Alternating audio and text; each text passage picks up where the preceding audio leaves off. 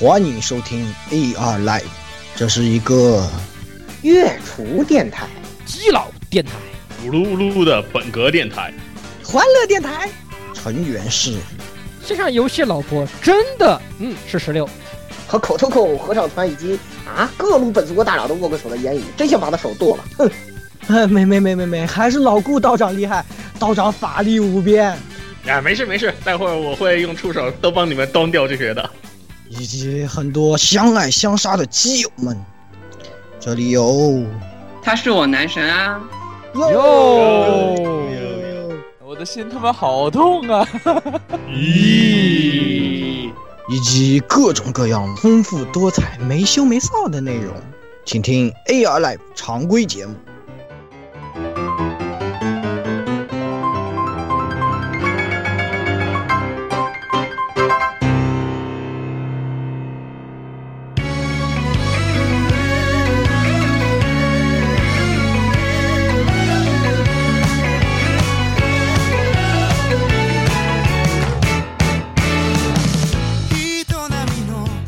好，各位听众朋友们，大家好啊！欢迎收听啊 Live 第九十五期的常规节目啊。那我也是大家的，在这个从 Master 到 Doctor 的路上，子已经走远，但是最后发现还不如去工作了以后，请一个漂亮的家政妇，最后和他进行契约结婚的言语。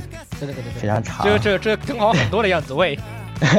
呃，就是是这样的嘛。这个从 Master 到 Doctor 的路上呢，这个大家马上就会知道我讲的是一个什么东西了。那啊，后面后半的呢是说我最近在看的一个日剧啊，叫这个《逃跑可耻但有用》啊，也是我特别喜欢的这个阿拉嘎基桑新垣结衣演的这么一部日剧，特别特别特别的好看。这个我现在已经是周指活了，大家知道我现在每天在实验室里面被干的死去活来啊，这个。啊，非常的忙，那么也是每周只能指望看一看这种虐狗的剧来这个满足一下自己受伤的心灵了。只能吃，只能只能挖两口狗粮吃是吧？对对对，挖两口狗粮吃。对对对，还是非常惨。好，那下一个。我倒希望天空的哈下，大口咕拉贡。嘿，你怎么了？你怎么又中二病爆发了？啊不不不，因为我我不是沉迷玩那个暗影之 Shadow Wars 吗？啊，也而且我的我一直在用那个非常非常不入流的龙族卡组，然后我把他的皮肤换成了那个可爱的暗黑暗黑龙骑士那个龙娘，他的出场台就是就刚刚就是刚刚我说那一句啊，我是天空的霸者，黑色龙骑士，啊，暗黑龙骑士，完全不知道他在说什么，但是大概是一个像炉石一样的。大咪咪卡牌游戏啊不不不是大咪咪是 side game 的好吧？啊然后这样并不是好吧？那看来果然我不是真正的萌二哈，不是不是真正的萌臀，我是一个萌二，不是一个真正的萌臀，哎，非常完美。呵呵，偷偷告诉你，里面的吸血鬼是丁公是是有丁公理会哦。啊，有丁公理会我也不会去玩的，还不如玩阴阳师呢。呵呵呵呵呵，可以可以，好，等等等，好好好。那么今天呢，因为有很多无端欠席啊，所以所以，哎，我们可以随便黑那几个没有来的人啊。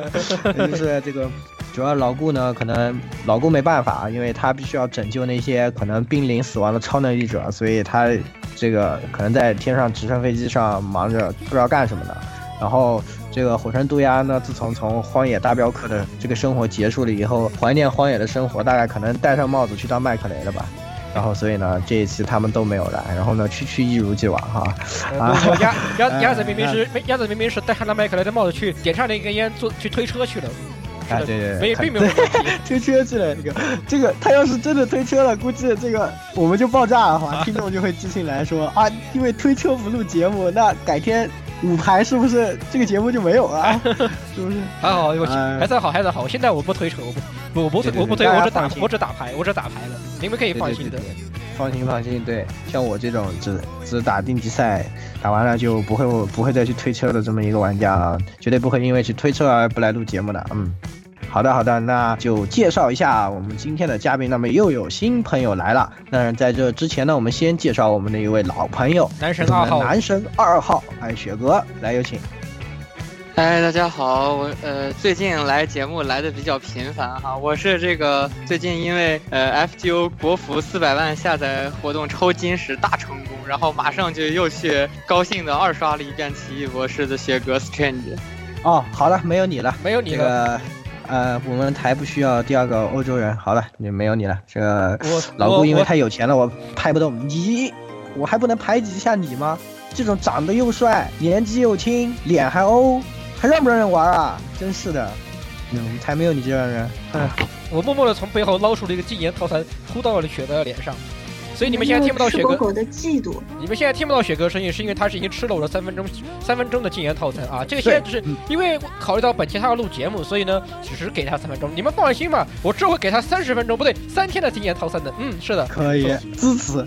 好，那趁着雪哥被塞了，我们赶紧来介绍一下这一次新加入我们的新嘉宾啊，这个声音非常有磁性的这么一位嘉宾。那小木来有请。哦，大家好，我是被雪哥拉来录节目的小木，然后我是最近特别沉迷于，呃，一部新日剧，然后叫《笑月女孩和野月子》，然后里面、里面有个女二号啊，叫本田翼，超级可爱，希望大家都去看一看。可以，完了，感觉我们两个组成了这种三次元萌豚啊，变了，变了，变了，变了。你们都这个变了，你们都可能。就是因为小木来了以后，我们都变了，对。嗯，好好好，那个那不用在意这些细节啊，那也是非常欢迎小木啊加入我们 AR Live 的这么一个大家庭，那也是以后也经常来做客吧。好的，那我们要赶紧进入我们的新闻环节了。新闻环节当然要有请我们的女主播了，对不对？来，女主播先给大家打个招呼，好不好？嗨，大家好，我是失踪了一段时间的女主播阿 K，然后之前因为考试，所以一直都没有过来录节目，然后现在比较闲，然后有我又可以继续来读我的错的新闻了。啊，好的好的好，其实你也没有失踪，大家都知道的，你一直在读新闻，对不对？对不对？只是 有时候声音听起来奇怪一点，就是开了变声器的关系啊。对，偶尔开个变声器。对对对，绝对不是和我没有什么关系。嗯，对，是这样的。啊，不不不，他啊他多说了好久不出好久不出现，难道不是我们的锅吗？我们录了整整三期的那个啥的，然后而且而且啊新风夜雨是农村节目，也也也没有新闻了。哎啊，这个这种那那这应该是，对，应该是我言语的锅，对吧？好好好好好，可以可以可以可以，可以可以可以，这锅这锅呃我背了，不是你背了，好吧？可以，那我哎，我好好背着。可以可以可以，背好锅了以后呢，赶紧切换回这个这个女主播啊，然后来给我们念一下新闻，来有请。《闪之轨迹三》明年十月前发售，主角依旧扑朔迷离。巴拉控已经开始着手打造 RPG 新作《闪之轨迹三》，虽然到目前为止，官方并没有正式公布，但从之前的消息来看，本作将于明年夏季或者秋季发售。嗯，是的，是的，我们也是非常高兴啊，闪鬼终于要有三了。但是没想到的是，本来以为可能法老控这种人，估计就什么先去搞一搞那个传说中的共和国篇，然后这个帝国篇迟迟没有续文，坑挖好，然后在共和国篇之中，然后什么李爷突然登场这种故事是吧？那没有想到他还挺有良心的，说要做一个三，把这些帝国篇给弄完。其实这样的话，我反而还是比较高兴一点的。对，当然法老控实际上这段时间他在忙着，他搞他在搞小智轨迹啊，已经上线了。哦那个的话，那个夜游，我看他们有在玩，反正我感觉这个东西也不怎么费劲吧，反正随便弄弄，感觉也是也是一波圈一波钱的感觉。一波钱基本上大致看了一下，就是他们的截图，我觉得就是把轨迹轨迹系列的什么边角料全部拿出来塞到网网页里面一塞啊，然后做个什么主页面，随便写随便编两个曲子往里面再再往里面也丢，对吧？然后画个画两个新人设，OK 就这么搞定了，听起来就像是不要一个月就可以完成的工作一样。是的，是的。那总之，反正还有新的神鬼玩，其实也还是挺期待的。反正他出我就玩，啊，我就这么说了，是吧？法老靠你们看着办。当然，你要是出一个国行，那我肯定更高兴，对吧？因为我现在发现国行游戏好便宜啊！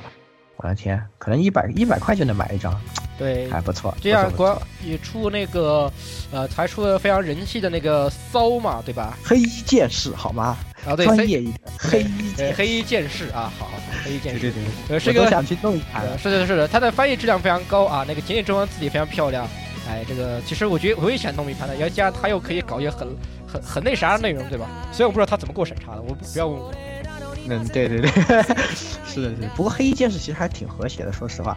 啊，呃，偏了偏了啊！这个虽然李爷这一次也变成了黑衣剑士，但是这个黑衣剑士非比黑衣剑士啊，对吧？那我们也是非常期待啊，这个八叶克妻生子流在 啊生女流，生女流对，生还是女流。八叶克妻生女流啊，在这个呃新世纪中啊、给我们带来新的非常精彩的故事。那赶紧进入下一条新闻吧。嗯，终于等到你，新海诚动画《你的名字》内地正式定档十二月，嗯，十二月二日，十二月二日，嗯，十二月二号，对对所以可以、这个就又可以又可以组织一波去看片了。对，又可以组织一波。这个就非常人气了，相信都不用说了，很多人都期待了很久，说不定有人悄悄的去看了这个枪版。有你，对啊、我不知道，我我没有看过什么什么，明天我就要死去啊！你这样重生，你够了。没没没没看过，没看过那个小说系列，我也没推荐过。对，然后这个呃什么主题曲《前前前世》好像，哎是这啊没听过没听过，对的。然后这个呃那十二月二号呢又说什么大家要约上啊、心仪的女生一起去看，就会脱团，都是骗人的，告诉你们没有这种事情的，不要不要上当啊，你知道吧？你看完你就知道了，对。不要上当了，就是很多时候实实际上最终的结果就是你默默的一买，你默默的买一张票，或者跟着一堆抽完叫就买了一张，去买了一去买了一堆票，然后坐进去以后发现发发现他发现周围的人都坐都是都是怎么一一雄一雌，然后等他们三人走了后，只看到你们孤零零地坐在场中间看，呃等着等等着看片花和和和听结尾曲这样的故事。虽然画面感很强，但是感觉非常悲伤。这是现实，醒醒吧，死宅！Wake up，阿宅！对，Wake up 阿宅，哎，说起来，Wake up Girls 超好看啊！呃，这个这个就又又又跑题了，又跑题了啊。那也不知道你们你们准备去看吗？反正我我是要看，我一直都忍着没有去看那个他们给我的资本。那挺好那至少十六还可以，十六至少还能约个亚季是吧？装作自己，你们俩都可以装作自己混在线冲堆里面，起码让自己的内心感觉得到一次在这一刻感觉安安宁一点，遁入至对。，每次每次就是上这样的动画，其实我们这边不是都会组织嘛，就想看的小伙伴一起去这样。嗯，那挺好的。我估计就可以准备找一天有空的时候啊，自己悄悄的买一个票，谁也不告诉我，然后 悄悄的记得带狗粮。对对对对对，然后带一包狗粮在里面咔哧咔哧的，边吃边看就行了。我还可以剧透他们，对。你刚刚说你没看呢？哦，对，没看过，没看过。嗯嗯嗯，是这样的。好的，好，那其他两位嘉宾呢？你们准备去看吗？嗯，我是没有忍住这个诱惑，我看过枪版，所以我怎么也要去还一张电影票的。一样一样，我会带我女朋友去看的。哇，啊有个现充，可鲁塞，啊，怎么什么时候混进来的？可以吃怎么可鲁塞，谁带来的？咋了？把可对可可能你，哦，完了，我个拿我没去退的，可能可能俩就不要噻。不行，这个太过分了，对对对，这这个个动画片儿悄悄相当好脱单看的这。种太过分了。是的，是的。嗯，对，相当好看，是这个是确实是推荐大家还是都去看一下啊。有没有女朋友还是都去看一下，当然有男朋友也可以啊。我我觉得，万一在底下里面就找了一个呢？我觉得大家一定会去看的。这个电影就是在国内现在就是在微博啊各种地方都比较火，然后就是平时不看动画片的，大家也应该都听过。对的，好的，那我们也是赶紧进入下一条新闻吧。啊，《守望先锋》动画片双龙获2016好莱坞音乐传媒大奖提名。那这个也是啊，《守望先锋》的这个动画，我们都知道做的特特别好啊。然后这一次双龙也是获得了好莱坞音乐传媒大奖的提名。那可能是在评的时候，可能最后的堡垒还没出来啊，感觉最后的堡垒怎么着也得拿个什么。呃最佳短片，你说那个是？对对对对对，最佳短片动画提名？呃，反正呢，总总总的来说，这个暴雪电影厂也是希望他好好做电影啊。这个游戏呢，也好好 弄一下，是吧？不要光做电影了，对吧？啊，不要又又搞一些大新闻。我看那个新版本的《守望先锋》也是进行了非常多的改版啊，这次不但加入新英雄，然后快速模式也进行了一些更改，所以我觉得可能新版本还是可以期待一下吧。嗯，行，那我们也是最后一条新闻来。最后来你念，我拒绝。啊，为什么还有这样的这样的女主播这么任性？最后任性。好的，最后一条新闻，人气手游啊，《Fate Grand Order》这个，呃，将在今年年末推出长篇电视动画特番啊，正式命名为《Fate Grand Order First Order》，主角呢定名叫做藤丸丽香啊，听上去非常像女性的名字。然而是然然然而然而并不是孤搭子，并不是孤搭子。对的，不并不是孤搭孤搭子。然后呢，这个他的 CV 呢是由岛崎信长来担任，那么女主角呢，我也是我们的 Marshall。但是呢，声优也从种田大法换成了高桥李，这个也是我们在之前说过了。那呃也是非常期待一下，不知道这个剧情会做到哪里呢？其实呢，还是希望啊，可能可以做完序章吧。实际上我还是挺喜欢这个序章的，就序章还有第一章对吧？序章好歹是那个懒得已经不想笔都抬不起来的某个真菌生物写的，对是吧？对，就还还蛮不错的。所以这个还是期待一下，嗯。咱顺便要黑一下第二章，又是那个该死的什么什么右翼呢，对不对？哈哈哈！对对对，这些就不提了。好，那么我们下面进入闲聊环节啊。那今天的闲聊环节呢也是比较特殊，那这次呢我们也是非常有幸啊，收到了阿尼他妈的邀请呢，也是参加了这个山河博之来华的这么一次活动。那么这次活动呢，是一次先是这个王力宇宙军的观影会啊，然后在之后呢是这么一个谈话环节。但是呢，由于大家众所周知啊，最近我是忙成狗了，所以我就外派了一位，哎，我们我台记者啊，这个也是这一期后期担当的啊，我们的这么一位新成员啊，这个有两把刷子的男人啊，那这个你来给大家自我介绍一下。啊，大家好啊，我是新来的后期担当，嗯，叫叫我刷子就可以了，真的就叫刷子，那以后就叫刷子了，好好好可以。那呃，这一次呢，也是派刷子去了这个活动呢，刷子也是以前就非常喜欢这个机车的这些东西啊，所以对这些也是比较有了解。那这次派他去了以后呢，也是给我们从前线带来了报道，那就给我们讲一讲当天的这个情况大概是怎么样的。那当天去了以后，先是参加了这个《王力宇宙军》的观影会，大概两个多小时吧，我们就把整部电影看了一遍。然后接下来是山贺博之先生给了我们一个访谈，啊，讲了一下关于 Ganex 社从成立成立之前开始到最近的一些活动经历，包括他们之间发生的一些事情。然后，嗯，最后还有一些啊，我们现场观众的一些提问。看来还是这个对谈还是很有料的啊！但是具体里面有什么内容呢？可以给我们大家回顾一下。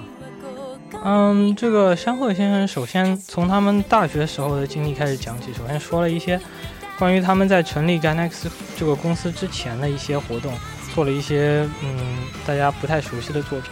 然后他就说到，包括《王力宇宙军》这个作品的来历，他们是为什么想到做《王力宇宙军》这么一个片子？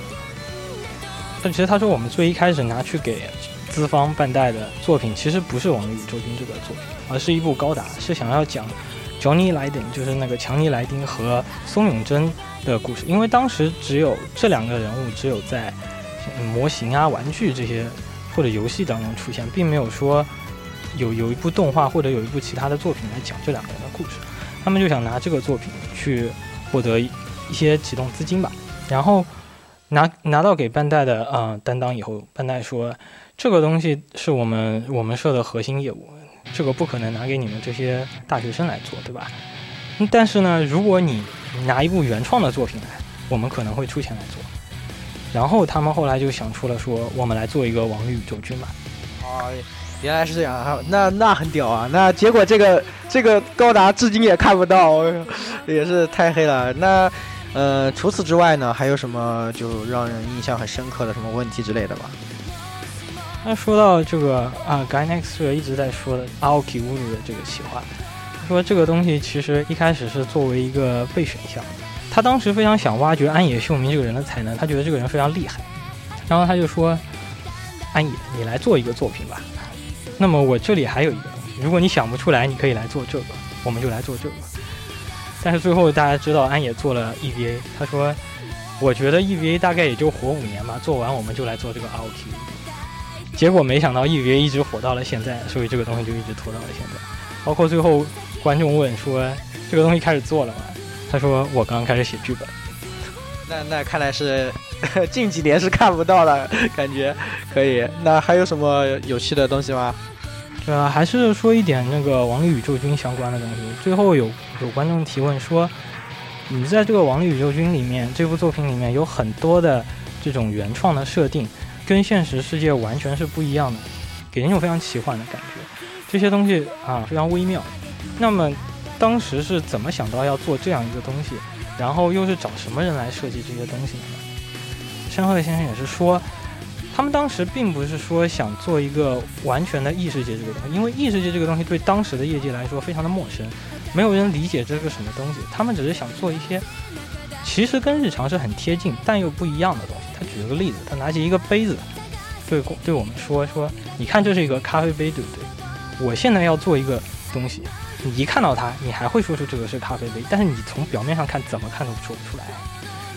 说那怎么办呢？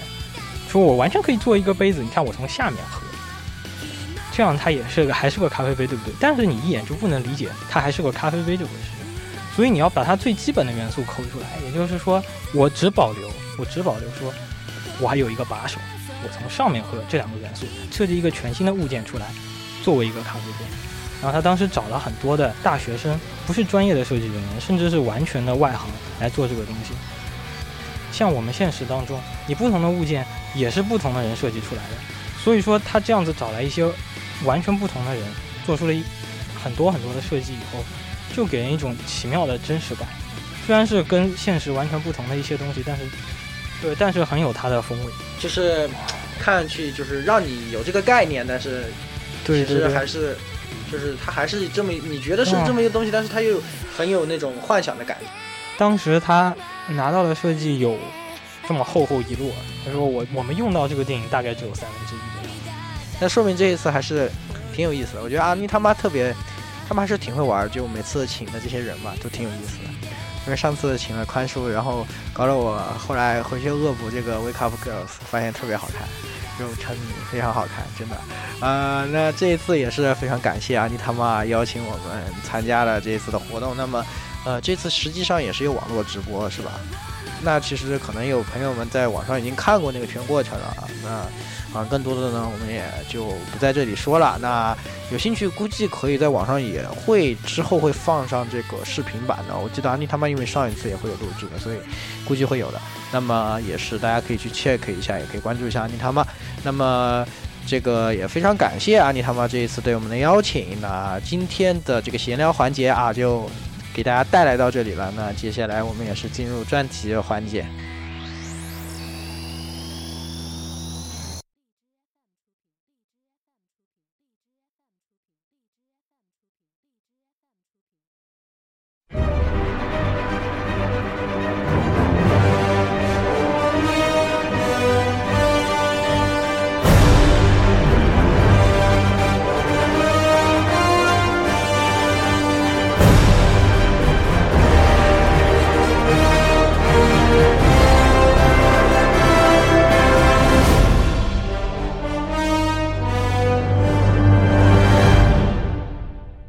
的，那在闲聊环节之后啊，我们赶紧进入今天的专题。那这一次的专题要讲什么呢？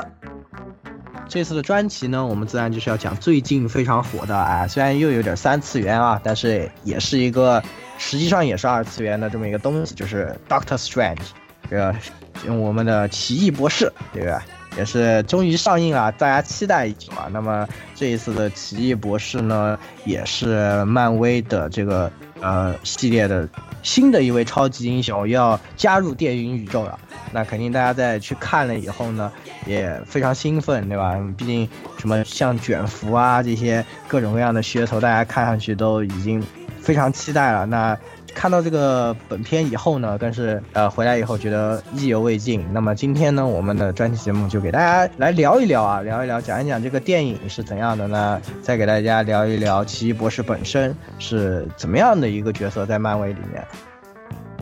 那这次我们的嘉宾呢，小木也是啊这方面的专家啊，非常喜欢漫威的漫画，所以说呢，我们这次也是请到小木，然后呢，就雪哥和小木啊，主要为我们讲一讲奇异博士的种种。那么我们还是首先来简单的介绍一下电影吧，来雪哥来给我们开个头，来先介绍一下这个电影吧。在具体说这部电影以前嘛，就是先要说一下，大家可能觉得就是这个没头没尾的，怎么突然就开始说电影？我先说一下我这个心路历程啊，在我之前还是听众的时候，我就一直在想，哎，为什么 AR Live 没有美漫节目呢？后来我那个过来录了几期节目，成了这个常规番组以后，我还是在想，哎，为什么就没有美漫节目呢？然后就发现好像没有什么特别好的契机，这种也总是碰不到这种合适的话题去聊，然后没有个特别好切入点。然后这次这个奇异博士正好是一个比较特殊的切入点吧，就是它是那个漫威的电影宇宙展开第三阶段，它并不能算是第三阶段的彻底的一个开头，但是它等于是把整个漫威电影宇宙带入一个新阶段了。嗯，所以说就是我作为一个非常喜欢美漫的人啊，希望能用这部电影作为一个契机，挖这么一个美漫的坑。好，我我知道那个某某位那个同学已经现在在拿小本子在记了。对对对，反正已经被记下了，也跑不了了。对，反反正我这个坑其实以前好像也挖过八大，挖过八大概。大概大概大概，好好不要提这个，不要提这种可怕的事情，好吧？不要提啊，那个那个那个令我们只要提要连名字都不提，就会让我们这个心头一紧的。连名字都不能提的那个魔头。呃，再多了不愁。呃，以这个电影作为切入呢，就是主要是因为呃，那个它是一个比较适合一些之前对漫威其实不是那么特别关注的一部分观众，也可以去根据这个电影来进入他感兴趣的电影宇宙。呃，这部电影呢，之前如果看过漫威的之前超级英雄电影的复联的一个系列的，大家都应该能感觉到，就是它是漫威电影。进入一个全新阶段的标志，就首先从这个电影的那个片头，就是我我们之前看过的那个漫威系列电影，它的片头全部都是它那个老的过场，就是一个漫威的标志逐渐缩小，但是一直出现的是漫画翻页的那个特效，然后会在这些漫画翻页的过程中给你去呃展示一些这个电影里面可能会出现的情节，或者是一些那个没透露的情报。但是这次呢，《奇异博士》这个电影就和那个以往的漫威电影走了完全不一样，就是改了一个新片头。大家都知道，那个漫威影业最近自己彻底把自己的那个抬头改成 Marvel Studio 了。然后它的那个新片头呢，也是用着这个 Marvel Studio，然后把片头的过场特效呢，全部从漫画翻页转变成了这个。呃，电影的片段都是之前那个漫威电影宇宙出现过的一些英雄人物，包括一些有名事件，就包括前不久我们才看过的那个《美国队长三内战》的一些那个人物和情节。这个就是一个标志吧，呃，向大家在证明漫威影业的本身的业务和那个漫威漫画世界会逐渐有一个脱离的状态。就是这个片头是告诉大家，电影宇宙已经变成一个极其独立啊、非常自成体系的一个世界观。也是以防一些那个呃原作粉丝拿那个漫画里的一些东西来质疑电影吧，可能是，嗯，所所以就是单纯从片头就可以看出啊，这这个电影是比较有里程碑意义的，在那个漫威电影的史上。然后接下来说一下这部电影，就是就我个人而言，给我的一个最直观的感觉就是特效实在是太棒了。呃，因为我是在一个小城市读书。所以也没有什么那个看 IMAX 这种机会吧，但是我是去看了一个剧目 3D，但是仅仅就是这个剧目 3D 给我的这个视觉冲击啊，就我借用一个呃 YouTube 上的一个呃影评人评论这部电影的视觉效果，他的说法就是，就是相当于你飞了叶子，然后坐着过山车冲进一个万花筒，嗑药的感觉，说的说的很对，说的很对。怎么？我就大概就是这么一个感觉，就是它在视觉效果上做到了几乎让你就是可以目不转睛，一边目不转睛一边眼花缭乱。呃，如果实在要拿它来那个比的话，就是我觉得可能前些年的那个《盗梦空间》的那个特效，呃，可能就是把《盗梦空间》的那个特效再把它往上炸裂两三倍，大概就是奇异博士的这个视觉特效。就首首先，对，觉得他那个就是比较有一种怎么说沉浸式的体验，就是你可以体验到他那种突然一下子自己脱离了常识，然后了解到宇宙之宏大的这种感觉。我觉得通过一些意象画面来表现这个，真的是一个非常困难的事情。但奇异博士这方面确实是可以说做到了，真的是非常惊艳的一点。对对对，奇异博士的这个导演啊，大家以前可能不太听说过这个导演。这个导演以前是拍恐怖片的，哈，就是呃，所以对视觉上的东西特别的、特别的有这种。我们看奇异博士也不会觉得恐怖嘛，就是一个标准的那种魔幻的感觉。但是他把这个恐怖片的这这种视觉视觉冲击力，然后放到这个片子里，我觉得那个漫威在选导演这方面还是有一套的。嗯，这个电影我们说完这个视觉特效，其实也不用太多说。我相信咱们这个节目上的时候。基本上个该去看电影的听众朋友们，基本已经都看过，应该都体验过这个特别强大的视觉冲击了。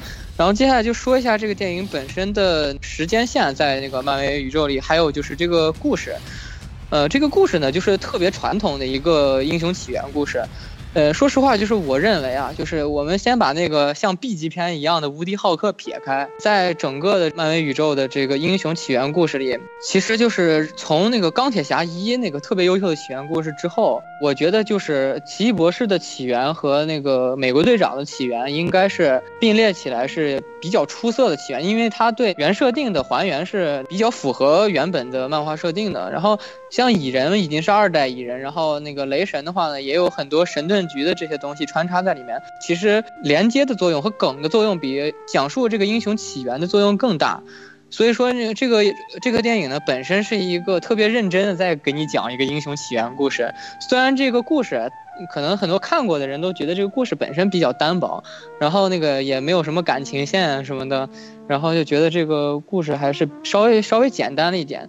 但是，就是作为一个漫威宇宙现在的英雄起源故事片。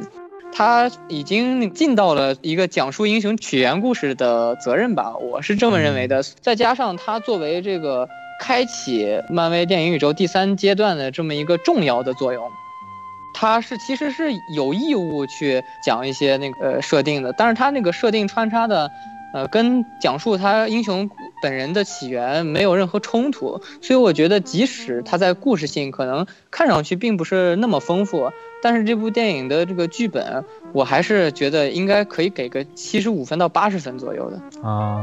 我讲一下我看完了以后的一些看法啊，啊，之后我们再给大家介绍这个情节啊。我们先大家讲一下，大家觉得这个电影怎么样啊？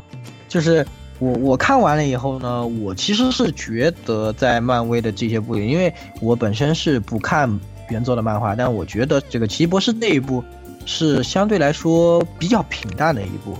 因为怎么说呢，它的情节是平铺直叙式的，就是，呃，我一路讲到底。然后呢，我觉得缺乏的地方就是缺乏故事的高潮，就是在它需要爆炸的地方，它没有爆炸出来，反而是就说，就一路，它虽然故事讲得很流畅，但是没有一种把你提起来的感觉。嗯，当然视觉效果是让我感到也也觉得非常的震撼啊。但是就是说这个故事讲的，我觉得不是那么高明。而且我觉得奇异博士本身在这个故事里，他又不装逼又不打架，就觉得很不开心，对吧？因为直到最后了，他才基本上获得这个能力，然后也没怎么用，我就觉得，呃，看一个超级英雄的电影没有特别爽，就是没有看完了以后获得我想要的那个爽感。所以说，我相对来说，我觉得在漫威的影片里面，其实反而不是特别喜欢奇异博士这一部。不过，正如雪哥所说，他因为坐在在这个转折的位置上，所以说有些东西他必须要去承担一些义务。当然，我们就也不能说对他要求太高，也是我个人的一点看法吧。反正，嗯，你们觉得呢？十六？呃，其实 像你说的一样，就是他整体的高潮不够突出。他虽然说前面的部分有些平淡的地方，但是后面东西就这么一直持续下去掉的。哪怕最后连那个多玛姆出来的时候，没有那种震撼感，关键是也缺乏那种大 boss 降临这种感觉，也都没有对撸一一一顿，对吧？然后就是也然后就用个耍了个小聪明，耍个小聪明，然后就用嗯用一股黑魂式的方式把那把把你把你把你给，对，就是反正我不会死，反正你就咱们就这么一直搞下去吧，对吧？哎，你爱咋咋，你你你不服，咱们就一直玩下去，我倒不怕。虽然说这个从设定上来说，其实多玛姆这种大 boss，你肯定在那个阶奇异博士他刚起初这个阶段，我觉得你你肯定也刚不过，但是还是缺少这种。就是一个很大的这个场面和桥段，让整体的氛围给炒起来，没有这样的东西。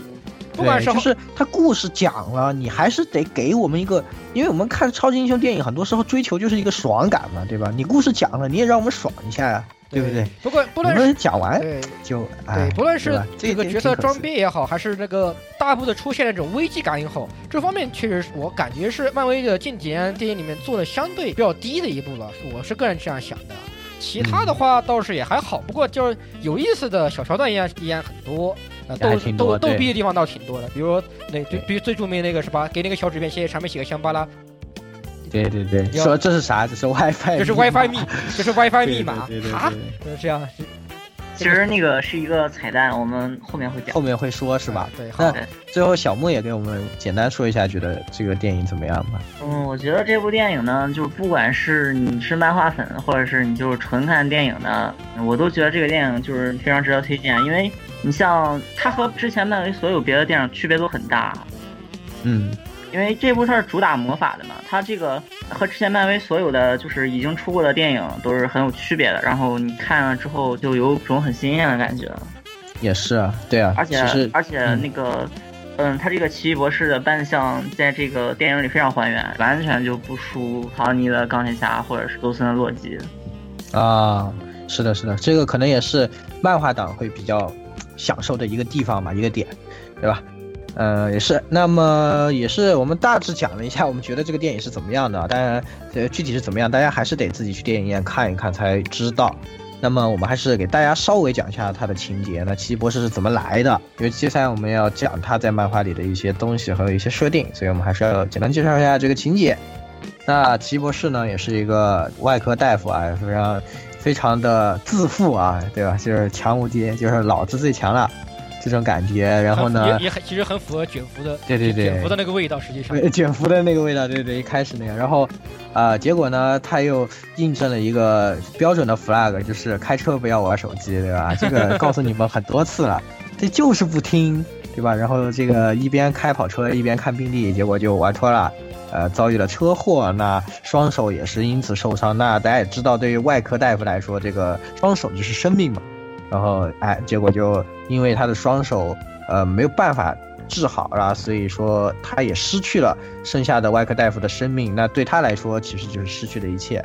那么，在他跌落到脊骨的时候，要怎么样去走出来呢？他也是想了很多的办法，但是他发现现代医学啊，已经真的是无能为力了。这时候呢，这那怎么办？那我们只有求助于玄学了，对不对？这个医学，对对对，医学救不了，我们还有玄学嘛。所以说呢，啊、这个我们的这个 Doctor Strange 啊，就是原 Doctor 啊，这个呃只好呢去听说说以前有个病号。怎么？就是他看了以后觉得，哎，这绝对治不好。结果说现在活蹦乱跳的，找他问问怎么回事。人家就说，哎，朋友，你知道叉叉叉叫吗？然后给你指一条明路，这个尼泊尔是你的归宿。啊，但是这里好像是修改了一下漫画的设定，是不是？对，本来是西藏。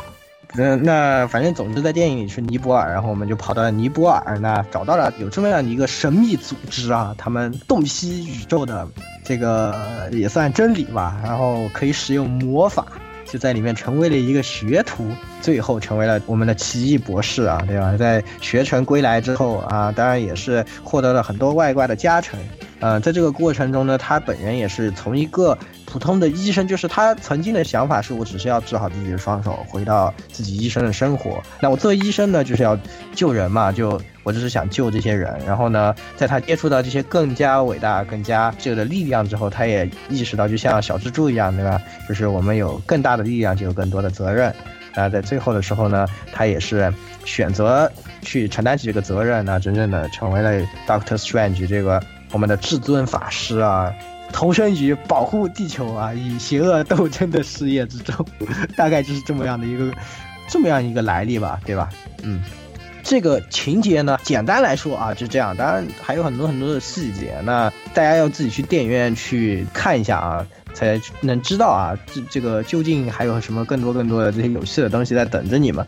那接下来我们还是说一下。这个里面的一些设定，因为我们知道这个奇异博士它是比较新嘛，不像漫威的其他几部，其实说设定上是比较少的。刚前面像我们的小木也跟我们说，说这一部是嗯比较让你看起来会比较新奇，因为它讲魔法的。在之前像，呃哪怕蜘蛛侠或者是美队啊，对吧？这些其实设定相对来说都是比较简单的。我们就是啊这样的，我诞生了，我有这么一个武器，我有这样的武器，那我们打就行了。但是呢，奇异博士因为它涉及到一个魔法，又是全新的世界，所以说里面有很多这种比较新的一些概念出来了。那接下来我们就有请这个雪哥和小莫啊，给我之中的一些关键词，来有请。在说这个之前嘛，说一下就是刚才那个说情节的时候嘛，大家在如果看过电影的话，可以知道就是在正片开始以前。呃，是有一段这个我们的就是第一部啊，Doctor Strange 的第一部的反派这个法师 Cassilius，呃，他带着他的一帮子这个马仔，闯入那个图书馆去盗这个魔法书的书页，就是这这么一个情节。可能在整个这个电影看起来，大家会觉得奇异博士第一部这个反派感觉特别不像一个大反派，就是也没搞懂他究竟是那个因为什么就这个样子了，也也没有搞明白他究竟厉害在哪儿。其实，在奇异博士这个电影开始呢，漫威还有一个比较大的改动。从奇异博士开始，漫威的那个官方的漫画会专门为电影宇宙去铺一个那个新的漫画世界，他会专门为这个上的电影去做一个前传漫画啊，这个预热的漫画是吧？我也看到了那个奇异博士的那个。对的，对的，就是对他有点不好意思，我我看那个太太久，然后我忘记那个漫画叫什么了。这部奇异博士也是有一个电影宇宙的前传漫画的，在那个漫画里面是详细给大家介绍这个 Cassilius 这个人的身世。就是他其实是一个，就是呃失去了自己的妻子和自己的孩子这么一个特别可悲的这么一个人，然后他因为觉得自己人生就生无可恋了，然后来寻求秘书，他是想复活他的妻子和孩子，所以说他会去寻求，去最后去最终去投靠了永恒时间的多玛姆那方，然后就是这是一些题外话，我们转回头来说，就是这个电影里面的一些关键词。首先，肯定这个电影里面牵扯到大家看到法师会有很多的法器嘛，但是大家估计唯一记住的一个就是那个 Doctor Strange 在电影半中间戴上，一直到最后又放还回去的那个绿色的宝石项链，Agamotto 之眼。嗯，这个呢，根据电影的设定呢，它是重新给它呃有了这么一个起源，就是本身的交代这是一块无限宝石，然后根据那个他在。对对对，就像宇宙立方、以太粒子、宇宙灵球，就像这些东西，还就包括那个紫薯精幻视头上的那个，呃，对，然后那个因为揭示这是一颗无限宝石，然后而且根据它在电影里面的这个作用呢，大家就是用脚后跟也能想出来，这个肯定是时间宝石。对 a r g m o t o 这个名字，它在电影里面被赋予了新的意义，就是在那个电影里面呢，是说那个 a r g m o t o 曾经。按他的说法是，应该是一个地球上的法师之祖，也就是说把他从那个神位上拉了下来。这个跟漫画还是有一定区别的，因为漫画里的那个至尊法师这一脉，他们的信仰是那个维山帝，维山帝就是一个三位一体。大家可以理解为是三个特别牛叉的那个魔法大拿，跟那个现实没什么关系的。然后那个地球上的这些法师，至尊法师一脉的是根据与他们沟通，接受他们的加持和保护，然后来使用那个魔法的。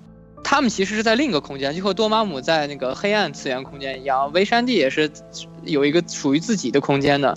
然后那个法师们是通过召唤他们的力量，接受他们的那个保佑。这分儿也是奇异博士就是力量主要来源，就像是我们那个玩魔兽的牧师里面那个能量来源一样，就是信仰圣光吧，是吧？对对对，这样的感觉。对对对，大概就是这么一个，就是你不知道他那个他在哪儿，也不知道他的这个意愿是什么，但是那个你你就是知道他是好的，你是知道东万五是坏的，就大概这么一个。感觉多玛姆还是出现过几次，但是维山地的本体是在漫画里面几乎也是没有出现过的。哦，原来如此，这个倒是电影里完全没有说啊。这个，对，因为电影里面除了那个呃三大圣殿的那个符迹，大家可以看到三大圣殿的那个房顶上都有那么一块，都有一块那个圆形的图对对，圆形那个，就站在下面是特别像那个雪原的那个。对对对对，就是。对对对，那个圆形的图腾呢，就是漫画里面那个 Vishanti 的图腾，也就是至尊法师这一脉所信仰的那个图腾。哦。但是在那个电影里面，应该是把这个法师的祖先定性为这个 Agamotto，然后说他是地球上最早的这个法师之祖，就应该是把这个三位一体 Vishanti 这个神的体系给那个抹除掉了。哦，这样的。这个按照原来的设定，这个维山地组成是有阿格莫托、霍格斯，然后还有欧西特。啊，三个是吧？他可能把三位一体组成的维山地。哦，就把它两个剪掉了以后，把它只剩下这个阿格莫托这一部分了，可能可能对于他们设定来说会觉得比较简单一点之类的，是这样的考虑，有可能吧？这家改动还挺大的呢，对吧？对对对，就是整个把那个至尊法师这一派的这个起源给做了一个新的改动。然后就说到这里，就是要提到这个称号了，就是至尊法师这个称号，在那个我们官方的这个电影翻译里面称作这个至上尊者，其实没什么太大的区别。呃，就是这个至尊法师呢，这个称号就是地球上最强的法师，大概就是这么一个感觉。然后本身在那个在漫画里面，大概是充当所有法师和那个呃韦商体进行交流的这么一个。总祭司大概是这么一个感觉，因为那个 The Ancient One 就是这个古一法师在漫画里面经常充当就是这么一个角色，他是可以和那个韦山体进行这个精神交流的。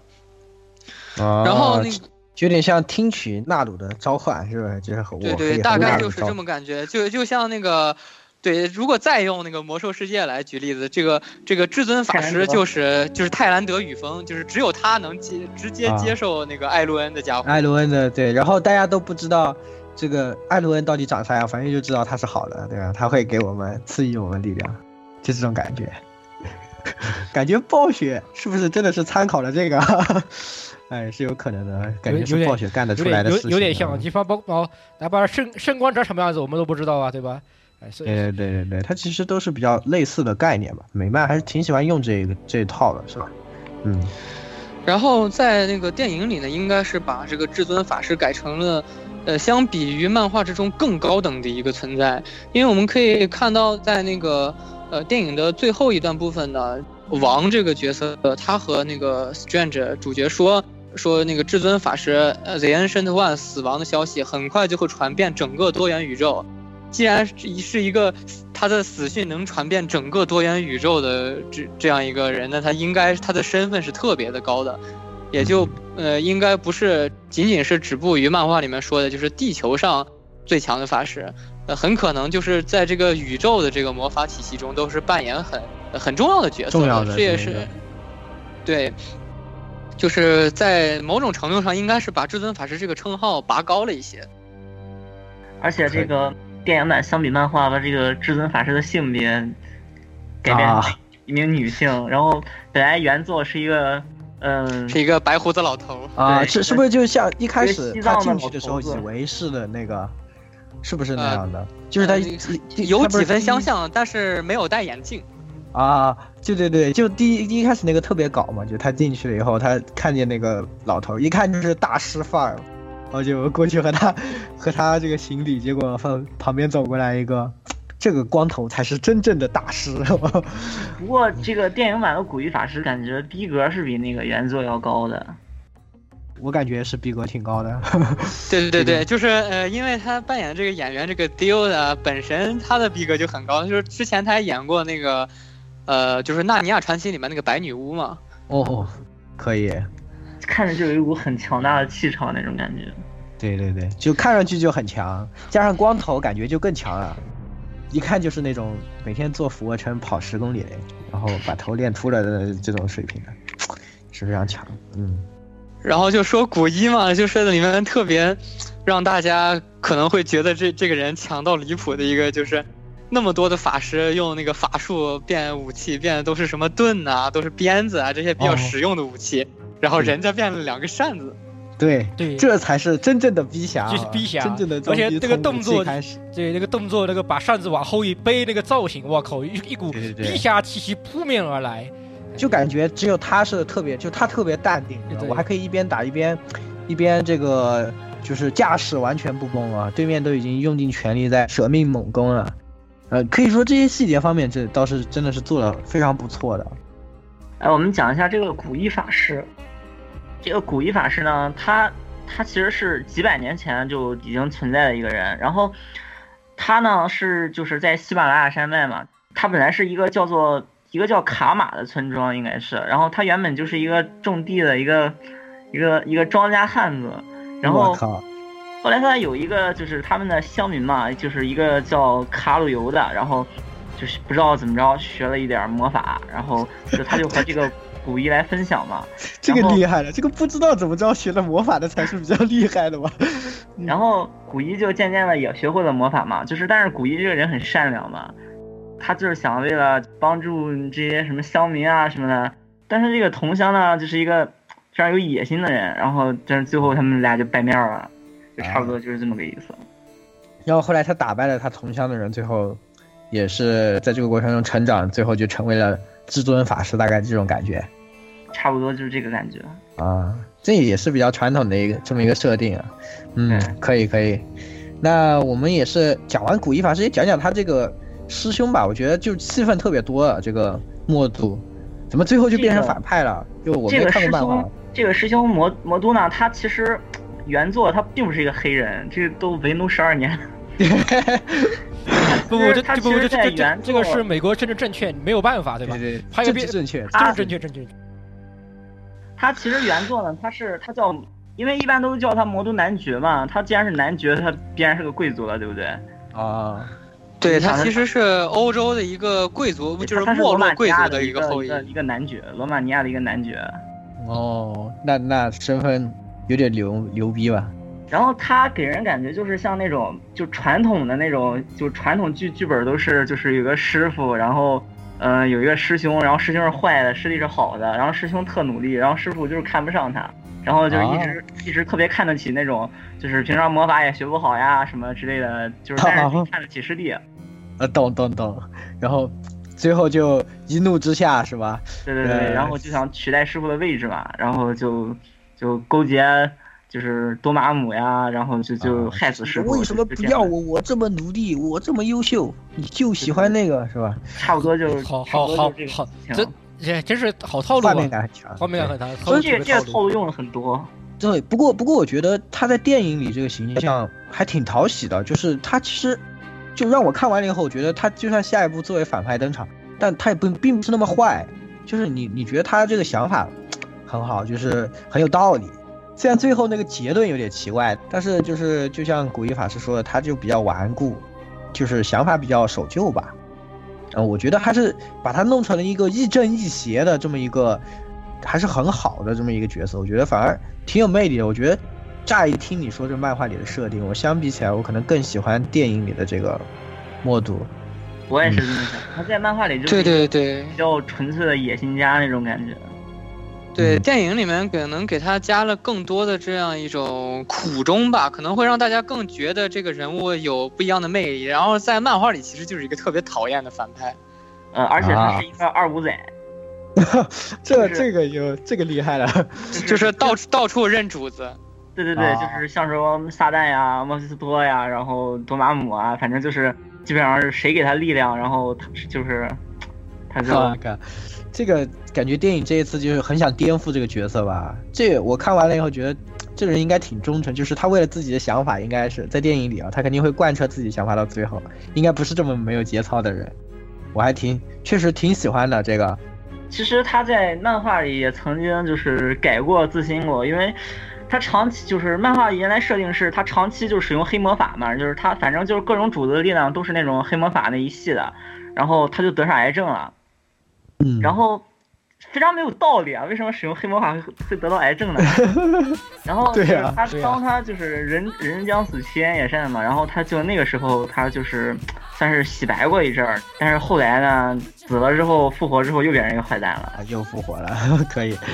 嗯那还有就是那个 Doctor Strange 他女朋友，感觉这一次也是戏份特别多，但是好像说漫画里其实并不是出来不是特别多，还是怎么说？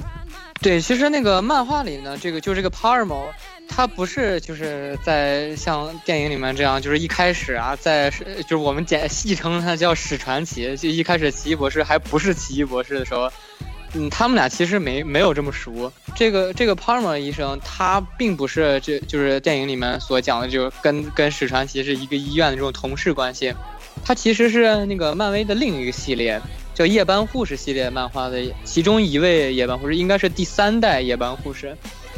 夜班护士这这个也是超级英雄吗？夜班护士？不不不，他们不是超级英雄，他们是专门给超级英雄收拾烂摊子的一批人。哇，这个厉害了，感觉 就就是那个超级英雄那个打击犯罪的时候受了什么致命伤，但是没有办法去一般的那个地方救治，然后机缘巧合的就会出来这么几个啊，就是分了分了几代，应该是有四代夜班护士吧，我记得。会有这么几个人，专门负责给他们医治这些伤病。就是如果熟悉最近的那个漫威电视剧的朋友，应该看过网飞出的那个夜魔侠，那个里面已经出现了二代的夜班护士卡特。所以说那个暂时，因为它电视剧和电影的时间线是这个平行的，呃，不是平行，就是他们他们是共享一条时间线，虽然故事上不会互相干涉。所以说，这个既然已经有一个夜班护士，而且里面已经明确的说了，他的这个代号就是夜班护士，是给那个夜魔侠治伤的，所以暂时那个 Palmer 应该就只是一个彩蛋吧。我觉得，就是他这个夜班护士的身份，应该就是专属这个 Doctor Strange 的。而且在漫画里呢，头一次那个 Palmer 以这个夜班护士的呃身份出现，也是在给奇异博士治伤。就是治的大概也是这么一个穿刺伤，就是这个也是应该对漫画的一个致敬。哦，这样的，那那这个角色其实还还挺有料的啊，后面啊，这个我也是不知道的。我这一次感觉就真的就变成了一个普通的奇异博士的女主角了吧？这一次，可能，嗯，行，那最后我们还是说一下最关键的啊，我们的主角奇异博士，这个他这么牛逼，到底是？为个什么？然后是不是今今后在很多事情里面他也会加入进来啊？因为感觉像他这么牛逼啊，而且他要镇守在那个就是神殿里啊，是吧？那复仇者如果他加入复仇者联盟，那怎么办呢？复仇者联盟这些事情。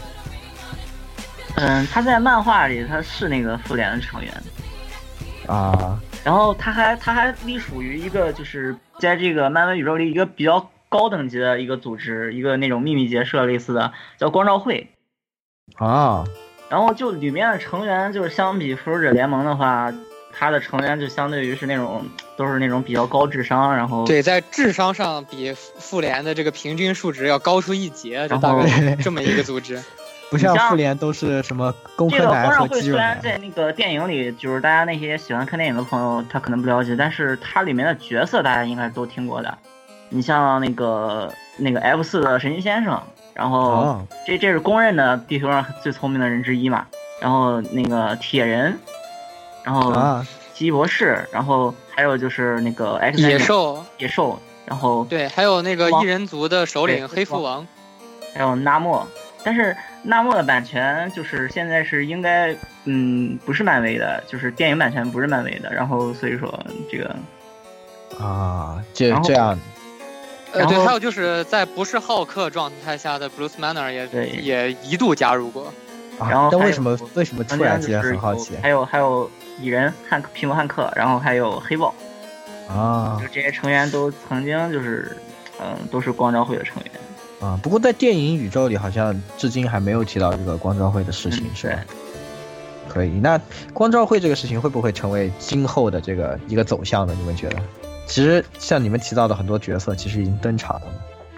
但是很很重要很重要的 F 四和那个教授，然后还有野兽这些角色，大部分版权都现在都不在迪士尼这边啊。就可能下一步估计 F 四也快了吧？F 四 F 四看那个新电影拍成那样的话，我觉得他们可能会放弃版权。嗯，也是，反正。那之后就是他还是会加入这个复仇者联盟，对吧？你觉得？应该是。对，按照他的这个故事线的话，他应该是会加入复复联的。然后在之前呢，就是电影之前有一个宣传的这个采访活动吧，就是采访这些主创。然后采访主创的时候，那个就是卷福他自己也不小心说漏过一个，就是他接到这个角色的时候，呃，问他激动吗？他说当然激动了。你要加入复仇者联盟，你不激动吗？这个也算是某一种某一种强行剧透啊，是吧？不过不过，为什么不让卷福演满面雷神呢？对，说到这个，呃，就是那个卷福在本片里面其实是扮演了两个角色的。呃，他他在本片里扮演了两个角色，是怎么？对，就是那个除了他这个 Doctor Strange 以外，多玛姆也是他扮演的，我想起来了。对对对啊，对对对，多玛姆的那个呃面部的那个捕捉，就是就是多玛姆的那个呃表情啊，包括动作是。通过那个本尼自己做那个面部动作捕捉，然后做出来的。然后多玛姆的声音也是那个呃本尼配的，然后用变声器改的。大家可以联想一下那个《霍比特人》里面那个巨龙。哦，是的，是毛那那最后一幕是不是就是特别欢乐嘛？就是他一自己在那边说。什么？对，就是自己跟死的，是吧？对对对，就自己跟自己自攻自受，自攻自受。我哎哎，我来我来跟你谈个，我来跟你括号我谈个谈个谈个谈个谈条件。我操，逗逗爆了，好吧，这种感觉。这个这个想想还是挺有意思的，是吧？哎，说到有意思，其实这部片子真的是小的一些细节都很有意思啊，对吧？虽然虽然我前面对这个主线剧情不太满意，但是我对它里面的一些小的这些内容还是觉得很出彩的，特别是埋的彩蛋也特别多。这其实从之前的作品里就有过这个预热预热了，对吧？就关于奇异博士的一些彩蛋，所以说有很多人都很关心就奇异博士里面彩蛋到底都在哪里啊？那今天就正好两位来了，那也给我们来解析一下、解读一下。那没有看过的朋友，哎，可以在看的时候就知道，哎，这个地方其实是彩蛋。如果看过了的朋友呢，也可以去再看一遍，又有更多的这个新的感受，对吧？来，首先。首先，我们在这个说它的彩蛋之前呢，就是其实这个奇异博士的登场，他之前包括没有宣传的时候，就是在很多电影里已经出现过。你像在跟奇不是有关的嘛，你像在雷神第一部的时候，那个奥丁的地下宫殿就曾经出现了那个阿格摩斯之球。哦，阿格摩斯之球是？嗯，就是刚才我们讲到的雷山地中的那个阿格摩托啊，说错了，阿格摩托。之前我们在那个讲维山地中说到，就是他的法器是吗？嗯，是，对对对，一个法器。然后还包括像雷神二，雷神二中这个这我是在网上看到的啊，因为这个实在太细了，就是所以说你一般也发现不了。就雷神二的时候，不是有一个那个塞维尔格博士嘛？嗯。然后他在黑板上写到了多玛姆的那个维度空间的那个代名词的一个单词，然后写在黑板上。然后这个是很难发现的。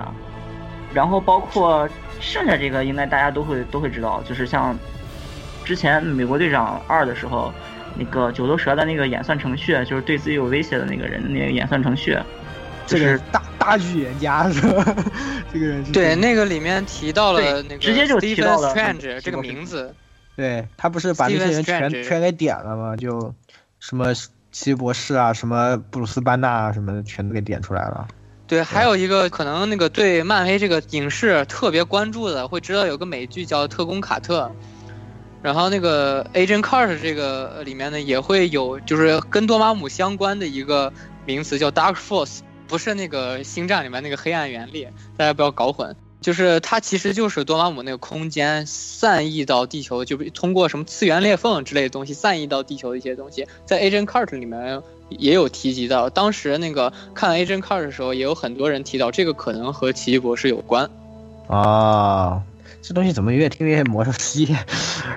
可以。还有就是影片中，就是古一和那个卡西利亚斯战斗的时候，空间折叠的时候，就是出现了那个复联大厦。啊啊啊！对对对，这个我看到了。但那个大厦不是，我记得不是什么毁了，然后托尼还他不是都不要了吗？电影中的复联大厦应该是用那个史塔克大厦改建的，应该是。啊，对，说到这儿就是提一下这个电影的时间线。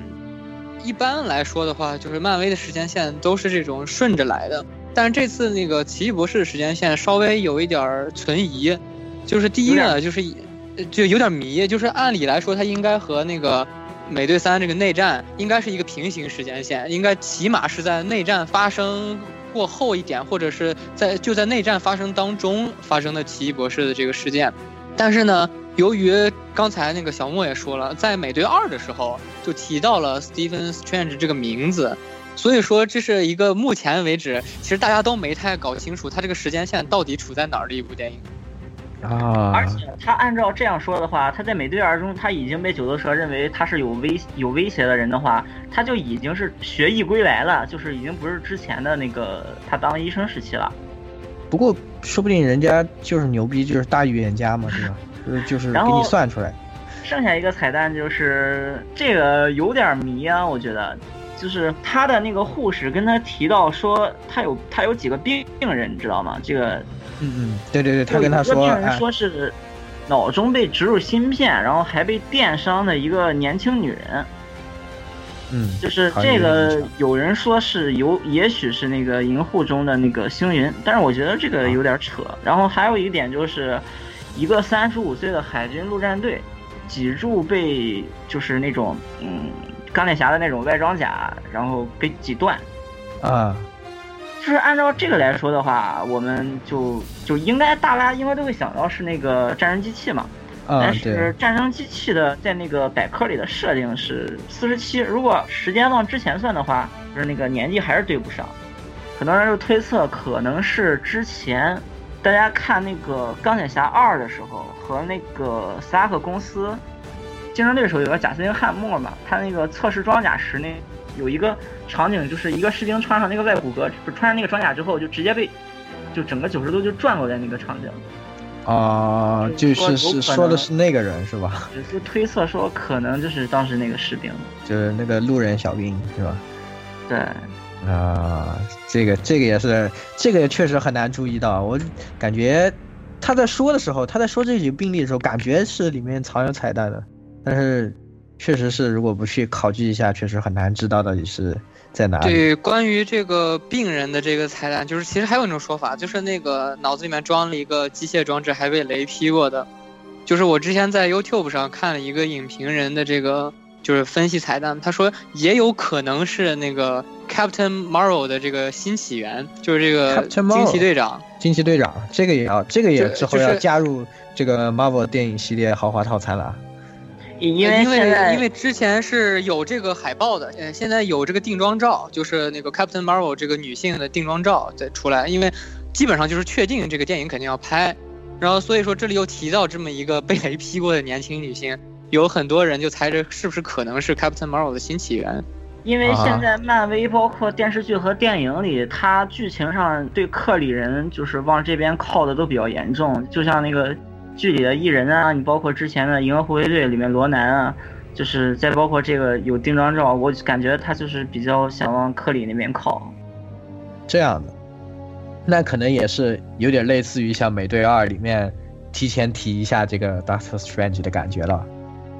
那也是有可能，我觉得为之后铺路嘛。这个漫威这个系列不是一直喜欢干这个事儿，就是先挖坑的啊。不管怎么样，我们在这个里面在彩蛋里把坑先挖好了。这种感觉是吧？对，然后我下一个彩蛋就是，奇博士就是飙车的时候嘛，飙车的时候放的歌是那个，嗯，弗洛伊德的那个《星际超速》，就是这样一首歌。然后呢，也挺巧的啊，这个弗洛伊德呢，这个乐队蛮出名的，他们曾经在六八年的时候发行一张专辑，然后里面用的就是奇异博士的那个漫画内页，那个就做的封面。啊，所以就互相这个。致敬一波这种感觉，对，然后，嗯，接下来就是，嗯，他博士在那个车祸车祸之后，车祸之后，包括脸部就是毁容，然后受伤，然后，哎，不说是毁容吧，就受伤之后就是躺着的那个场景，呃，也是漫画里就很还原的，就是一幕。然后还有那个，就同样是这种完全漫画还原的，还有就是在曾经誓言里那个奇异博士灵魂出窍，然后指挥护士帮他做手术那一段，也是，也是那个还原完全还原的漫画的，也是完全还原的。哦，这样，嗯。还有那个奇异博士用笔就是一段段书写自己名字那一段也是。啊，这样就还是给这个漫画党留了很多情怀的内容了。对。嗯，好嗯，然后接下来还有像奇异博士，他手受伤之后，他那个帕尔默医生给他提到一种新的那个治疗技术，就是一种纳米技术，然后想要帮他复原，然后那个单词怎么念我忘了，然后那个翻译过来好像是血鞭，啊，这个这个就 这个就很难记住了，嗯，这个雪鞭。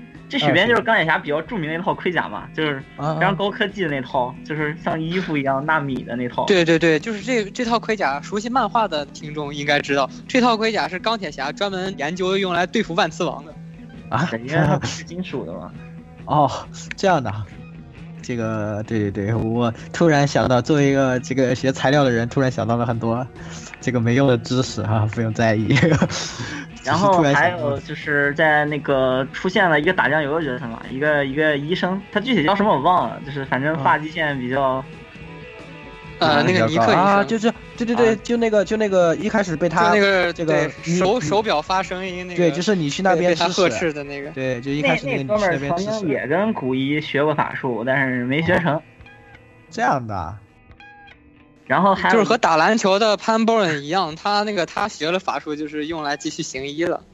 啊，然后还有就是，也不能算彩蛋吧，但是就像之前刚才我们已经提过了，就是他学习法术的地方，然后是在西藏改成了尼泊尔的加德满都。嗯，估计是搞在西藏，中国的观众们可能会有一点问题，中国的市场会有点问题，主要是审核方面吧，可能。而且那个起源漫画里面还提到了那个一个神器叫阿波罗之剑，然后那个阿波罗之剑是在贵州被一伙山贼拿到了。我、靠，这厉害了，厉害了，我的哥！啊，这这说的搞得像我们那边非常危险一样，是吧？哎，可以，然后还有那个嗯 WiFi 密码，就是香巴拉嘛。嗯，对，然后这个其实是一个就漫画迷，而且是就是比较喜欢奇异博士漫画迷应该会知道，就是他曾经在漫画里就是有一张故事，就叫进入香巴拉，然后讲的就是奇异博士可以让人就是进入一次黄金时代的一一次契机。然后后来他就发现这样做可能对人类并不是怎么好，然后就放弃了。嗯，其实这个还是这个梗也挺那个，也说沙拉这东西用的其实也挺多啊，就是我们熟悉的香格里拉嘛，对吧？就是这个呃乐园嘛，啊，也是我挺符合这个的，而且也算是对以前的老设定的一种那个吧，因为在这个它是一个藏语的词嘛，对吧？对对对，嗯，就像伦敦圣殿里，这个我觉得稍微有一点牵强，因为我觉得他这个说是，嗯、伦敦圣殿里有一个那个奈瑞林一个角色，就黑骑士的头盔，嗯，这个我觉得可能就有点牵强，因为就类似这种，就是有点模糊、啊差不多的东西有点多。就那个场景里，因为出现了好多那些法器啊，就是我感觉他如果给过正的镜头的，可能都有这种吧，因为我没看过，所以我也不知道。我觉得可能 他给了镜头的，可能都会有一点漫画里的什么渊源之类的。我记得不是他还就和那个披风在那边闹了半天嘛，是怎么回事？就就那个就他不是要去拿那边那个，然后那个披，风，然后然后披风让他选择了别的，对对对对，啊、这个我没对对对，说说到这个，呃，应该是纽约圣殿吧？对，嗯他那个炸毁的炸毁的那个是伦敦圣殿吗？对。然后那个纽约圣殿里面，其实就是纽约圣殿这个房子啊，本身在那个漫画里面，就它没有这么高端的这么一个渊源。它其实，在那个最早的这个起源故事里面，就是奇异博士学艺归来以后，因为他不是那个呃家财已经散尽了嘛，他之前的房子也没有了。这个房子在漫画里面就是一个经常闹鬼的古宅子，嗯，就我们可以看到，就是这个格林威治村这个幺七七 A 号，就这么一个闹鬼的老宅子，就是每一个住在里面的人都会不厌其烦，就是发生很多坏事儿，然后就都搬走了，没有人敢住。然后奇异博士因为艺高人胆大嘛，然后就住进去，就把里面的那些妖魔鬼怪都给赶走了。然后因为这个地方对神秘事物的这个亲和度特别高，然后那个奇异博士就定居下来，把这里作为自己的住所和工作室。哦就是原来就有一股来自东方的神秘力量在里面驻扎了，是吧？差不多就是这个感觉。然后还有一个就是，在里面大家可以看到嘛，奇异博士想去拿那个右边墙上挂的那个大斧头，就觉得那个比较有、嗯对对有威力。我前面说那个，对对，嗯，然后那个斧头呢，在那个漫画里面也曾经是奇异博士用过的一件一件法器，然后斗篷拽着他去拿另外一件法器，把那个反派给绑在那里。其实那个法器在那个电影里面就等于是跑了一个龙套，他在那个漫画里面其实是那个奇异博士比较重要的一件法器，就是叫深红魔带。它就是一根那个红色的缎带，那么一个感觉，就是跟那个大家如果说是对这个不了解的话，我给大家形象的比喻一下，哪吒的混天绫，哦，那感就是这么这么一种感觉。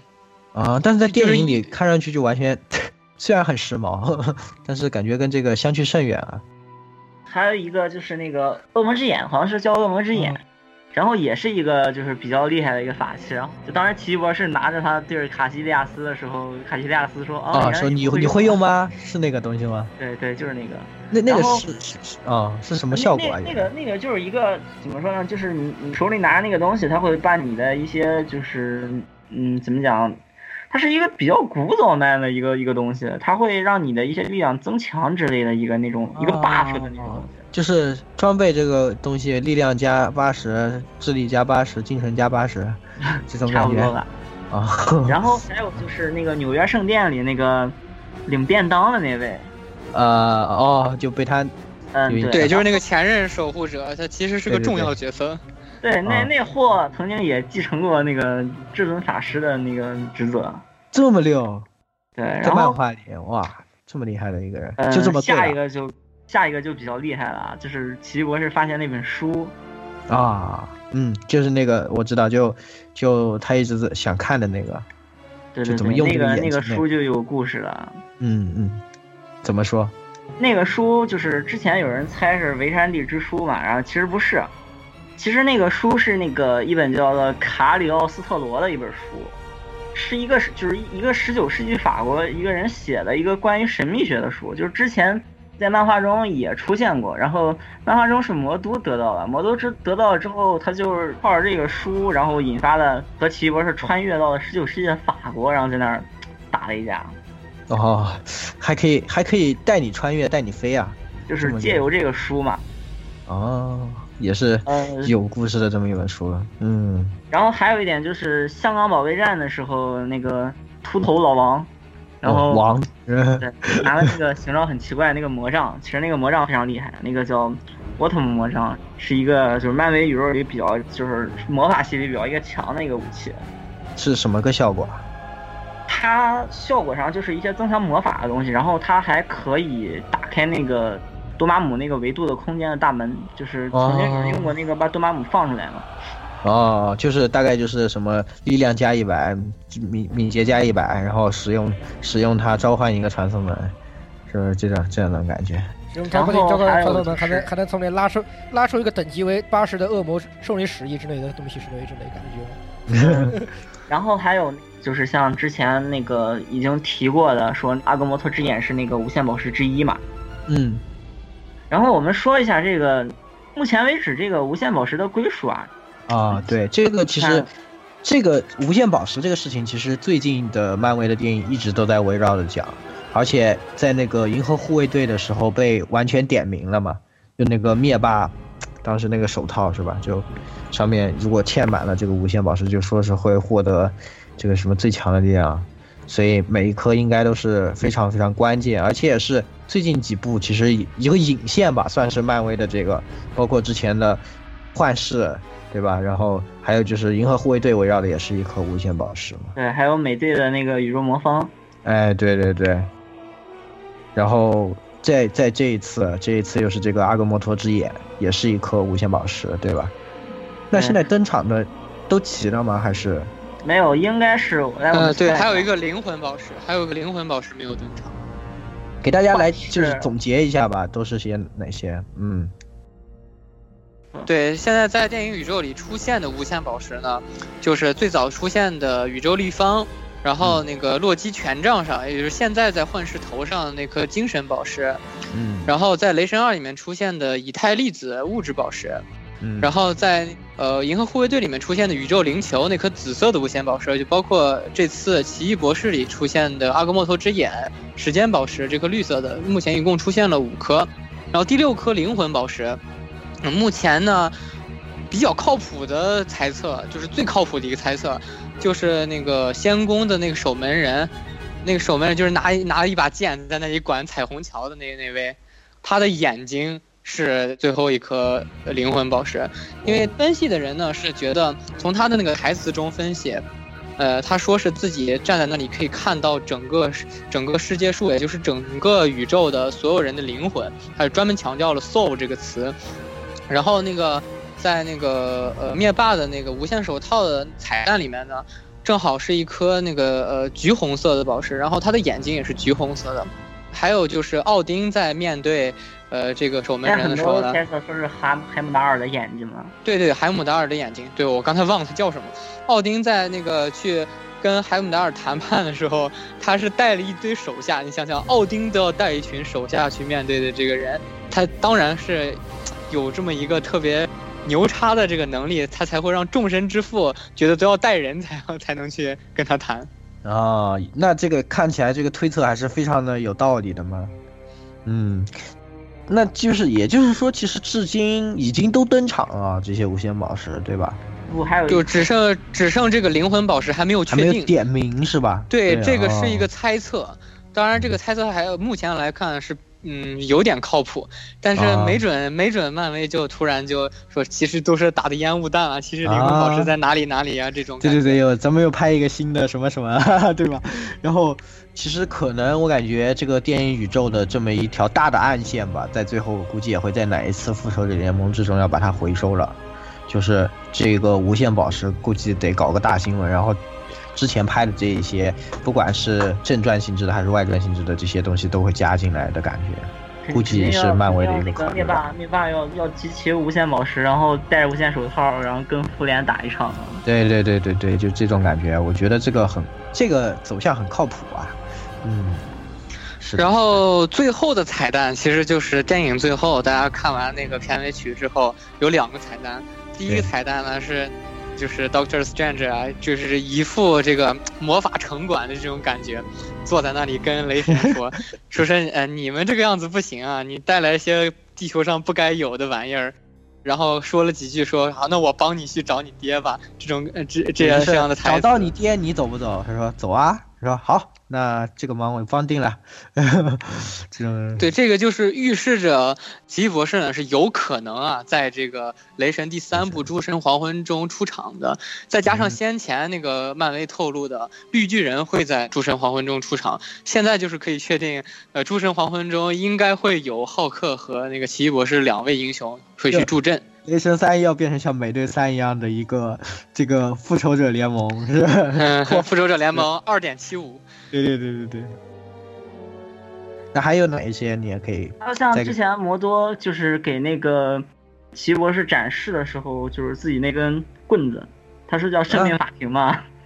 啊，对对对，叫什么生命法庭这个这的个漫威漫威宇宙中非常强的一个人物，就实力可以排在超超靠前的那种位置的一个角色。然后他这次提了一下，是是个人吗？就生命法庭是个人吗？他有一个具体形象，就是一个裸体的，然后头上有好几个脸，像五面怪一样，然后带着一个那种就就有点像那个法庭门口。放的那个东西那种。对，就是一个那种很很看起来很厉害那种形象，就是有点像一个佛祖的样子那种感觉。我靠！对，就是漫威宇宙，它在漫画里面嘛，就是有一个，就是真正意义上的最高至高的这个神叫 O A A，这个东西是从来不露面的。然后生命法庭就相当于是他的意志在这个宇宙中的一个体现，就是大家可以嗯理理解到这这个人有多么牛逼。就是意志力，对吧？还好月初不在，月初在他又爆炸了，啊。然后还有像刚才已经提到的那个多玛姆，其实那个动作捕捉也是卷福。对对对对对，这个我们已经提过了。然后还有就是他那个就卡马泰基的那个就是学徒中，就是有一个角色是，就是像和是和漫威里另一部那个漫画的叫离家同盟。离家同盟，对对对对，叫离家同盟听。听上去这么奇妙呢。李家同盟就是也是一个比较特殊的漫画嘛，就是一堆小朋友，然后发现自己的都都没有家是吧？就是呃，关关发现自己的爸妈都是那种有超能力的人，哈哦哦，有有点明白了。然后他这帮爸妈想要对自己的孩子就是做不好的事儿，然后那些小孩儿就离家出走了，这样差不多一个这种故事。啊就是超二代嘛，就是对，超不是反二代，嗯，可以但这帮小朋友都都不是坏人。啊，这样就登场了这么一个角色是吧？对，啊，就是还有一个角色梗，就是在那个卷福问那个王，就是你叫什么名字，然后王跟他说就是王，然后他说啊 just Wang，然后然后为什么他没有回答呢？就是大家最后在看那个演职员表的时候，可以看到这个角色的名字，他真的姓王，然后然后他叫本尼迪克特王，不是演员叫本尼迪克特王，还是这个角色叫本尼迪克特王啊？演员叫本尼迪克特王，就是他和那个啊 Doctor Strange 的演员是是重名的，其实。那那然后如果他把全名说出来是很尴尬的。嗯，那那厉害了，我的哥，呃，那那那真的有点厉害，可以，我觉得王这角色特别有意思，就效果特别好，就就是这个剧的这个冷笑话担当是吧？呃，王在那个漫画里面是，就大概就是，呃，奇异博士一个小跟班，是并不是法师，但是他只是那个负责给奇异博士带法器啊、照料生活起居啊这些什么的。啊，这样的，然后那个其老爷实的老爷的那个，对和和阿福差不多那种感觉。其实不不不，那那不是华生吗？啊，对，有华生。不过不过这个王也是有战斗力的，他可以用双剑。我操，双刀侠，可以。这个对，那个武力值很高。嗯，这个王其实还有奇异博士，就是大约是九零后的，应该是小时候应该有印象，看过一个九四版的蜘蛛侠动画，嗯，有没有看过？没看过。这个九四版的蜘蛛侠动画里出现了很多就是漫威里面其他人物，然后就包括奇异博士和王。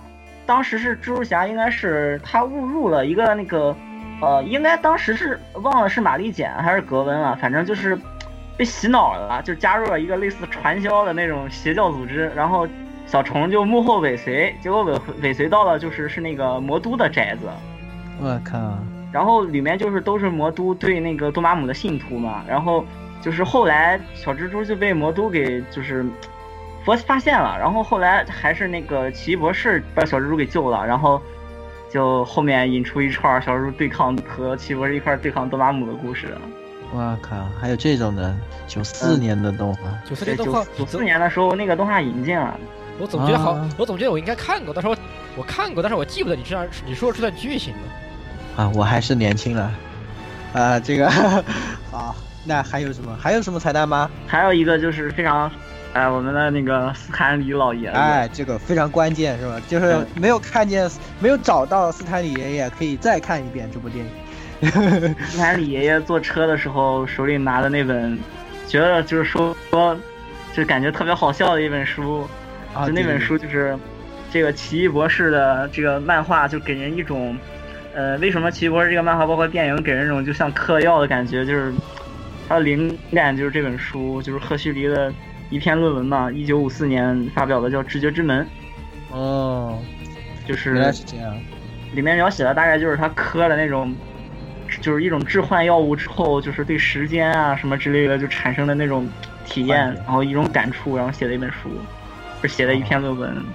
但还是挺牛的，就这个这个怎么说，可以从视觉的这种呈现，也能够把这种想要表现的这个东西来呈现出来。我觉得这一次这个电影也确实挺厉害的，真的是，我觉得那段真的特别精彩。就就古一法师带他看这个世界有多大的那一段，真的就对，那段里面其实有一个致敬，就是大家那个就是老科幻迷的话，应该会注意到，他开始穿越那个宇宙空间，就是他的精神在古一法师带着他穿越宇宙空间的时候，有一段那个穿越就是隧道的那个特特技，是特别像《太空漫游2001》的那个时光隧道那个感觉。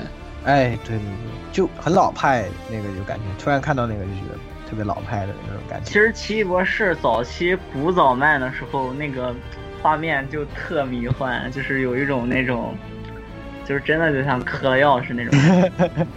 感觉什么飞了叶子才能写画得出来的这种感觉，是吧？他啊，不片子里面他都不说的吗？你刚刚给我那个茶里面是不是下什么东西？对对对，那茶里是不是有东西？嗯，嗯，像这么想还是很有道理的，对吧？这么想还还似似乎好似乎好像说出了什么真相一样的？对的，对的，对的。那其实已经讲了好多彩蛋啊，二十个左右了吧，二十多个彩蛋。所以这这次奇异博士真的，其实在小细节方面给大家准备了很多很多惊喜的一些东西。呃，大家在听过这期节目以后啊，如果啊、对这个东西还有兴趣，可以再去二刷一下这个电影。对吧？哎，虽然说呢，我个人是觉得这个剧情偏于平淡，但是呢，你如果知道这些，事先知道这些东西啊，你再去看，肯定又会有别样的味道嘛，对不对？知道这些彩蛋之后，你可以再看一遍，看还有没有漏的，或者你自己找一找这些彩蛋也很有意思。对对对对对，如果你们找到了，也欢迎来加入我们的群幺零零六二八六二六，来和我们交流一下。然后也是可以找到两位，那也是可以两位美漫迷，这个雪哥对吧？还有我们小木都能找到他们，然后和他们交流一波这个美漫的心得啊。这下你们总不能说我们 AR Live 没有美漫节目了吧？哈哈。那么这个这一次啊，我们给大家带来的这个奇异博士的专题，其实也差不多到这里了。也就像奇异博士对于漫威的电影是一个这个巨大的转折一样啊，我们这次专题也代表了我们 AR Live 的这个呃美漫大坑啊，也是就此挖开啊，就挖了第一铲子。那这个铲子挖下去了以后呢，我们肯定不可能就就此停工的。所以说呢，在这之后呢，大家也可以期待啊。我们进一步给大家带来在这个美漫大坑里面更多、更多、更多的这些相关的内容。那么也希望大家呢，呃，有感兴趣的朋友啊，这些都可以来加入我们的群，和我们一起讨论，或者在我们节目下方留言。那么其实这一期节目也差不多给大家就带来到这里了吧。嗯，这个《奇异博士》这部电影呢，也是正在热映中啊。大家如果有兴趣的话，现在去看肯定还是来得及的。那么我们这期节目也差不多就给大家带来到这吧。那另外，我们就是这期的话会抽一个奖，就是转发一下那个节目的微博就可以，然后会抽一本那个《奇异博士神秘学徒》的一本变体的期刊。哦，是这个小木给我们提供的吧？对对对。啊，非常感谢，非常感谢。好的，那就是大家转发我们的微博啊，这个大家关注转发了以后呢，就可以得到这个这个小木是给大家送出了一份礼物。那也是欢迎各位继续啊关注我们 AR Live，继续期待我们的美漫节目更多的内容。好的，那么今天的节目呢，就差不多给大家带来到这儿了。各位听众朋友们，下期可能的呃又是某呃跟根源有关的什么节目？大概大概吧。啊，就到这个时候了吗？不我的天，我是不是很？呃，毕竟不是游戏都发售是吧？大家看，大家、啊、我是不是还没有买这部这部游戏？我赶紧去买，对，买一盒也没空玩啊。那下一回又是月出真本色，月出真本领啊！这个天上飞的，在直升机上拯救超能力者的老顾可能要回来给大家带来一些新的重磅的内容了。那么，呃，正月初电台又要再次回归，那大家可以敬请期待一下。那各位听众朋友们，咱们下期再见，拜拜，拜拜，拜拜。欢迎各位收听本期节目，请各位听众老爷在评论区留下您宝贵的意见。大家可以通过荔枝 FM、蜻蜓 FM、网易云音乐、Podcast、新浪微博、SF 轻小说频道搜索并关注 AR Live。主播和各位小伙伴在官方 QQ 群幺零零六二八六二六恭候各位大驾光临。各位听众朋友们，咱们下期再见。